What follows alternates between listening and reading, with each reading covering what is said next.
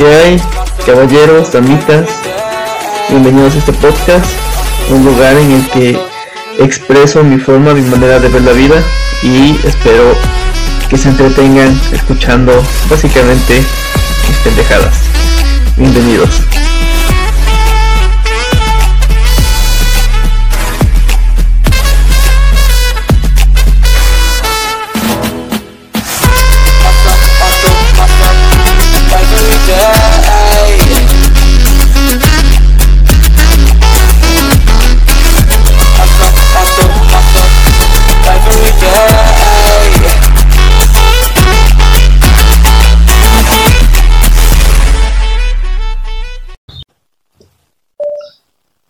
Chau jóvenes, voy a platicarles de una nueva reseña. Ya había hecho la de Aura, que es de mis libros favoritos. Y esta vez voy a hacer la de Colorín Colorado, este cuento no se ha acabado, de Odiento Peirón. Es un libro escrito ya por el 2002. Y es un libro muy al estilo de Shrek, en el cual los personajes no son convencionales y el narrador... Eh, vaya, no es una historia de hadas convencional. Y este también es, es igual, es un cuento de hadas, pero no es un cuento de hadas convencional. En la primera parte del, libro, en el prólogo, hay una parte que me gusta mucho que dice que la vida es un, es un eterno o es un constante recomenzar. Todo el tiempo nosotros estamos recomenzando, cerrando círculos, abriendo círculos, cerrando puertas, abriendo puertas. Es, es un constante principio y final. Y la protagonista se llama Odai. Odai es una princesa que vive en lo alto de una torre. La primera frase del libro es que es la noche más fría de todas las noches. Es que es una noche fría, la más fría de todas las noches. Y que Odai está esperando a que, a que llegue una señal para que ella pueda salir. Y en lo que ella espera que llegue una señal, eh, entra un dragón, un dragón negro del miedo, con sus ojos rojos y con una voz profunda osca. Y ese dragón le dice que, que ya no puede salir, porque a él le, le encomendaron su cuidado y que hay peligros allá afuera. Y que ella es una persona importante, por algo le encomendaron su cuidado a él. Entonces ella está así de que puta madre. Pero bueno, lo acepta y todo el tiempo en las historias es lo mismo, es una historia muy corta y todo el tiempo es color incolorado, este cuento aún no se ha acabado. Hasta que llega un punto en el que dice ya, ya, ya basta. El narrador dice colorín colorado, este cuento no se ha acabado. Y la protagonista se le revela al, al narrador y le dice, oye, ¿qué pedo? Y el narrador le dice, ¿de qué? Y dice, ¿que ya es todo? Y dice el narrador, sí, pues así es mi cuento, así lo escribí. Y ella le dice que, que no, o sea, ¿cómo es posible? Dice, o sea, llevo tiempo acá, todo el tiempo y hace frío y me pones nada más un chal, o sea, ¿qué pedo contigo? Y el narrador le dice, es que es para que el espectador, el, el, lector, note tu sufrimiento. Y ella le contesta, oye, no mames, estoy en la torre más alta, estoy sola, estoy custodiada por un dragón. Yo creo que eso es suficiente para que el lector entienda mi sufrimiento, ¿no? Y le dice que, que sí, tiene razón, entonces ella le dice que, quiere salirse, que ya, ya, ya está hasta la madre de estar ahí, que quiere irse. Y él le dice que, no, pues accede, ¿no? De cierta manera. Y hay una parte muy graciosa acá. Pues, no es tan graciosa si lo platico yo porque no tengo tanta gracia, pero Odindo Perón lo, lo, lo escribe de una gran manera. En la cual cuando ellos salen, eh, obviamente el dragón negro del miedo está afuera salen y este empieza a hablar el narrador. El narrador es una voz nada más que no, no se ve, no, nadie lo puede ver en el cuento, pero se escucha, ¿no? Entonces sale y este cuate, el, el dragón, se espanta cuando escucha la voz de, del, este, del narrador y se quedan perplejos tanto Odaí como el narrador y le dicen que qué y dice este cuate que se espanta y, se pega a la pared, ¿no? O sea, imagínate una pinche lagartijota pegada a la pared, así, así, no sé. Yo así me lo imaginé. Y este, y tapándose la, la cara con sus patotas cada vez que escuchaba que clavaba el narrador. Y él le comenta, dice, es que yo soy un dragón negro del miedo. Y soy del miedo porque soy miedoso, tengo miedo. Y estos cuates se quedan así de qué onda, ¿no? Total que deciden que van a salir. Y este, cuando salen por fin, al, principio ya duda. Duda, no, no sabe si, si, realmente quiere salir porque al final de cuentas ahí está segura, conoce lo que tiene ahí, todo el show, ¿no? Hasta que se aparece el, el abejorro del deseo. Y el abejorro del deseo pues, le pica la naricita. Y eh, eso hace que, que ella tenga la curiosidad de salir, ¿no? Y cuando sale aparece un duendecito, que ese duendecito se va a aparecer como que en las partes trascendentales del libro, que se llama Bonsai. Y ah, tiene todo un ritual el güey. Llega, se fija, este, se sube a una sillita de terciopelo que tiene y lee un pergamino en el cual supuestamente se aprende como una lección dentro del libro, una moraleja. Y la que lo aprende es Orai.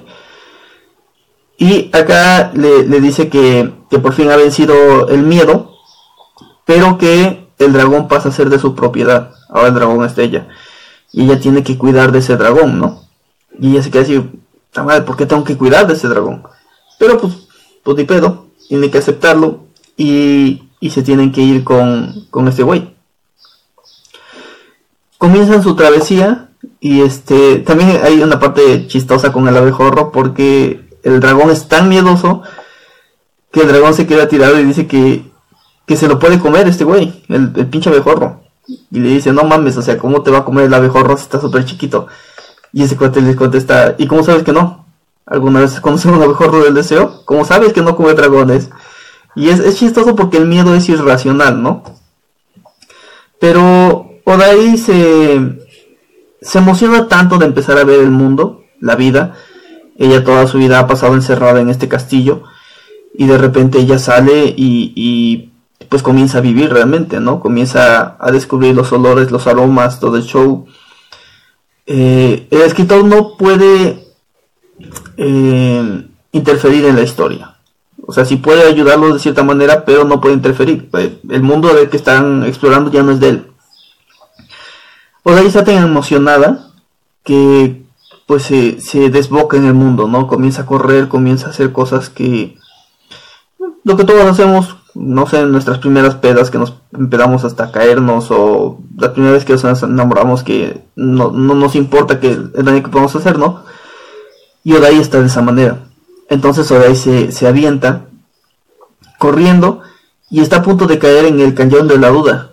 Pero eh, el dragón la detiene con una de sus patotas, ¿no? Bocos. Y este y entonces ella se da cuenta de que el miedo es algo necesario para nosotros, porque el miedo nos impide que cometamos imprudencias. El miedo hace que, sepamos, oye, güey, eh, esto es peligroso, te puede llegar a cagar, güey, no lo hagas. Entonces el, miedo detiene ciertas cosas que, que, que puede lastimarnos, ¿no? En este cañón de la duda hay una voz, una voz gruesa, pero una voz que no es mala, y una voz que trata de ayudarla, ¿no? Porque ella empieza a tener miedo de, de qué es la vida, de si no estaría mejor en el castillo. Por cierto, el castillo desapareció cuando ella salió. De, pues de todo lo que todos tenemos miedos en la duda, en, la vida. Y el, la voz del cañón solamente ella puede escucharla, porque al final de cuentas son sus dudas de ella, ¿no? Y se la pasan ahí un buen rato, eh, de hecho les cae en la noche supuestamente, eh, se quedan dormidos.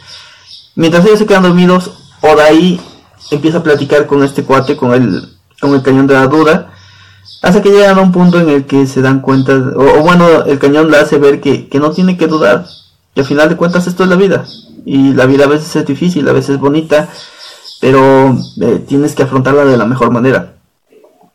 Y se duermen, y el siguiente día aparece un puente, un puente que la conecta a otro lugar. Y el lugar a donde la lleva el puente, bueno, ella le agradece a, al cañón, pero el cañón le dice que no, que él no hizo nada. Fue ella, al, dejar de dudar, que logró que ese puente existiera.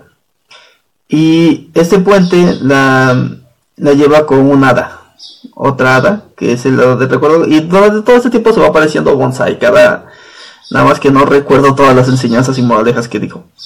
Pero todo, cada vez que supuestamente hay algo trascendental, Bonsai se aparece y da un decreto de algo que aprendió, ¿no? Y se van y aparecen con, con el hada del recuerdo. El hada del recuerdo la lleva a la cueva del recuerdo. Y Odai tiene que entrar sola acá, porque al final de cuentas son sus recuerdos. Y tanto el dragón como el escritor se quedan afuera y empiezan a platicar. Y es chistoso porque pasan capítulo tras capítulo y los capítulos son de dos páginas, una página, súper chiquititos. Nada hacen lo que ellos platican, ¿no? Y este, hasta que por fin llega Odai y trae una niña con ella. Resulta que todo este tiempo que Odai se la pasó en la torre, todo este tiempo que Odai se la pasó ahí encerrada con miedo, se olvidó de todas las ganas que tenía de vivir esa niña, de todos los sueños que tenía, de todo, de todo eso, de cómo traicionó ¿no? a ese niño que tenía esas ilusiones, todo lo que nosotros hemos hecho alguna vez. Yo creo que todos teníamos esperanzas, sueños, y al final de cuentas la vida nos va golpeando tanto que muchas veces renunciamos a esos sueños con tal de sobrevivir. Eso fue lo que le sucedió a Dai con, con su niña. Pero pues bueno, la recupera y aparece una volada de recuerdo y le dice que ella tiene que ir con el hombre más rico del mundo. Acá todos piensan que, que el hombre más rico del mundo es para que ella se pueda casar, ¿no? Que ella se va a casar con el hombre más rico del mundo. Pero resulta que no. Comienzan a buscar y encuentran a un güey harapiento, eh, no se ve rico ni mucho menos, pero le preguntan y resulta que este cuate es el hombre más rico del mundo. Pero eh, su riqueza no es monetaria. Le hace, le hace ver que la riqueza que ella tiene es la experiencia. Entonces le, enseña todo lo que ha vivido, ¿no? El miedo que tuvo para poder salir, eh, el valor, eh, el deseo que, le hizo realmente poder salir del castillo, el haberse dado cuenta de que su dragón era muy importante para ella para no, no cometer tonterías. Todas estas cosas ella le este, vienen en la experiencia que ha obtenido y esa es la riqueza de ella. Entonces ella está feliz, ya no saben hacia dónde va a ir y como muchas veces sucede aparece el príncipe azul. Eh, se conocen, este güey es guapísimo, eh, alto, eh, tiene rasgos muy chulos y ella pues queda bien apendejada. Jamás ha visto a un güey así, jamás en su vida, ¿no? Y, se enamora. Y se casan a los dos meses. No, no tiene precaución, simplemente ve a un güey que le gusta y se casa. Se casan, este, y terminan, pues casados.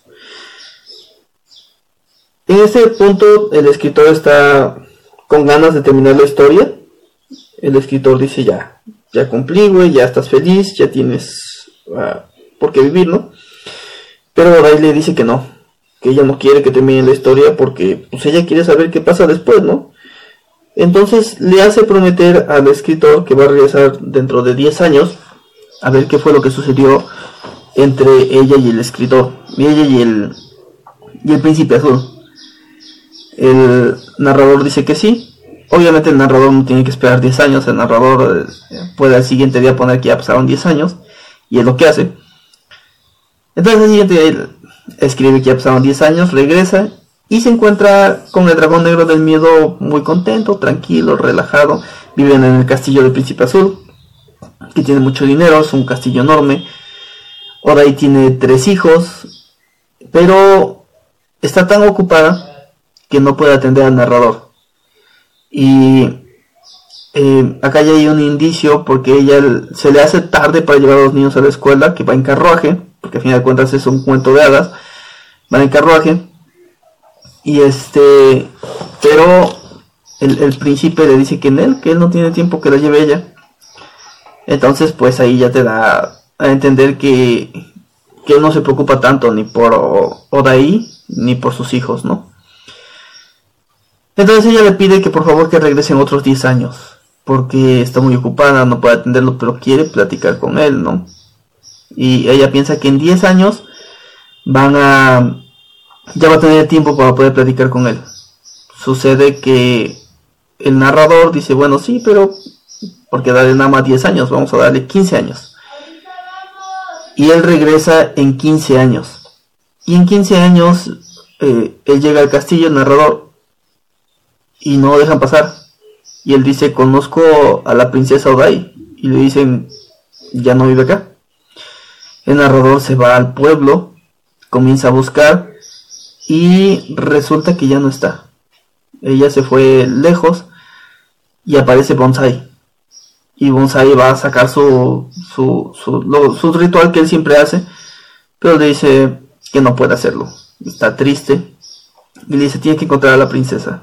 O sea, lo que sucedió fue muy horrible, está sola, está desolada. Y, le pide que la encuentre, ¿no? Entonces este cuate se va. Dentro de, esto, le comentan que el príncipe la corrió del, del castillo. Él ocultó, la manipuló para que no pudiera salir, ocultó su, su más grande tesoro, que era su experiencia, sus vivencias.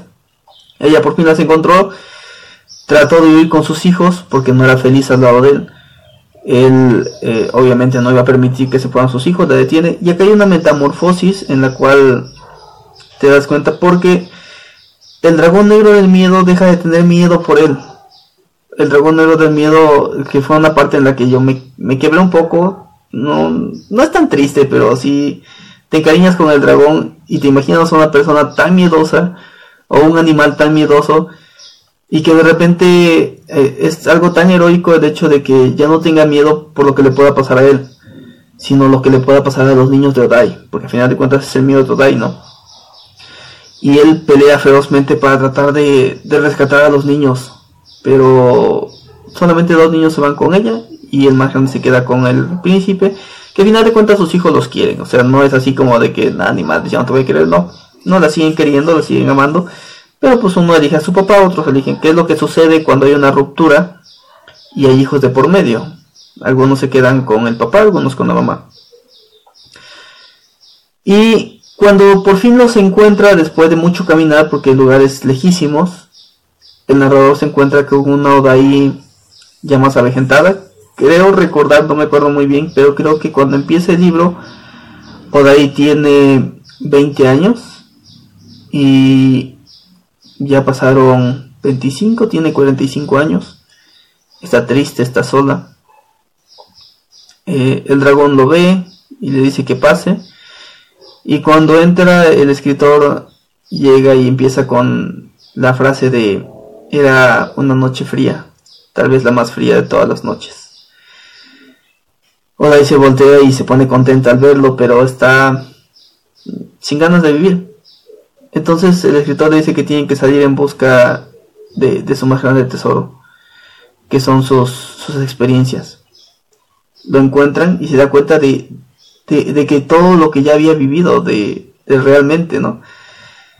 Y entonces ella quiere volver a, vivir, se da cuenta de que no es tan vieja, se da cuenta de que todavía tiene mucho que vivir, de que si bien es cierto que fracasó con el príncipe azul, eso no significa que, tenga que dejar de, de, vivir, ¿no? Salen de la casa porque ella tiene un sueño en la cual va a ver a una vidente y este, cuando salen de la casa se encuentran con Yeva. Lleva es un güey que se presenta y les dice que él, eh, cuando vio a Odai entrar a la casa vieja, él quería ayudarla, pero no sabía si ella quería una ayuda. Entonces él se quedó ahí, simplemente esperando y cuidándola sin que ella lo supiera. Entonces aquí aparece una, una tortuga y la tortuga se llama Prudencia y le comenta que ella vino, ella tenía que encontrarla cuando conoció al príncipe azul. Pero resulta que Odai estaba tan emocionada que no esperó a conocer a Prudencia y todo este tiempo, durante 15 años, Prudencia estuvo tratando de alcanzarla y por fin la alcanza cuando conoce a Yeva. Tanto el dragón negro del miedo como Prudencia, que las dos son de, Odai, las dos van a vivir toda su vida con Odai. Eh, le empiezan a... El dragón tiene miedo de conocer a Yeva porque ha pasado mucho tiempo, todo lo que sufrieron con el príncipe azul, pero la prudencia dice, güey, pues vamos a dar una oportunidad, ¿no? Comienzan a platicar, todo el show se comienzan a enamorar, hasta que llega un punto en el que pues, ya es tarde y la prudencia, eh, Odai quiere que se quede a dormir, pero la prudencia dice no. Y le, le marca un alto, le dice ya es tarde, ya tienes que irte. Lleva, lo acepta.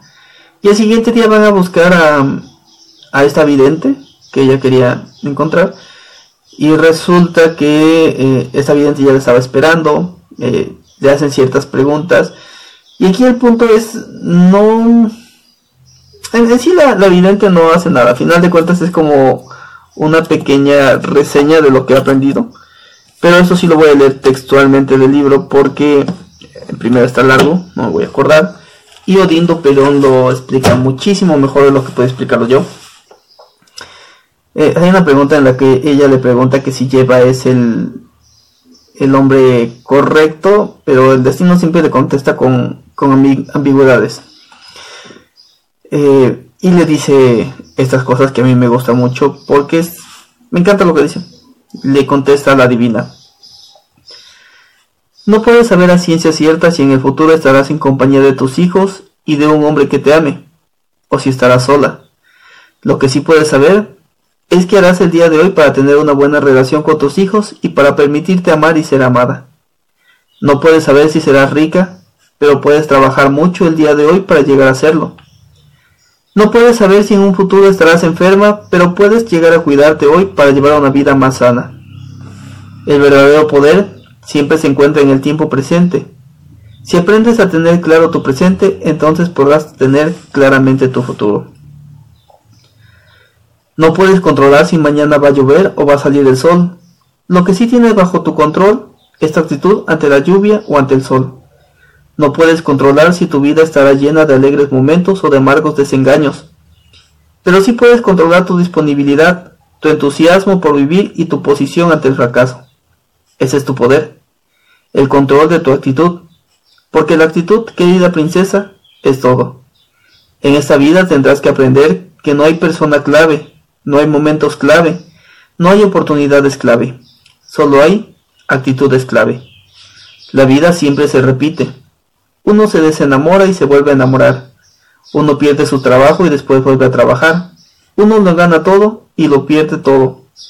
Y después lo vuelve a ganar. La vida está hecho de eternos comenzares. Sabes ya que la vida es una gran, gran aventura. Vívela. Es como que el resumen de todo lo que ha vivido. ahí por fin se queda, se queda con Yeva. Y por fin le dice al, al narrador que puede concluir el cuento, que es feliz con lo que ha sucedido. El narrador se va porque sabe que la dejó en buenas manos. Al final resulta que lleva no era un príncipe, pero eh, el poder de ella era convertir en príncipe cualquiera. Eso se lo dice a Prudencia.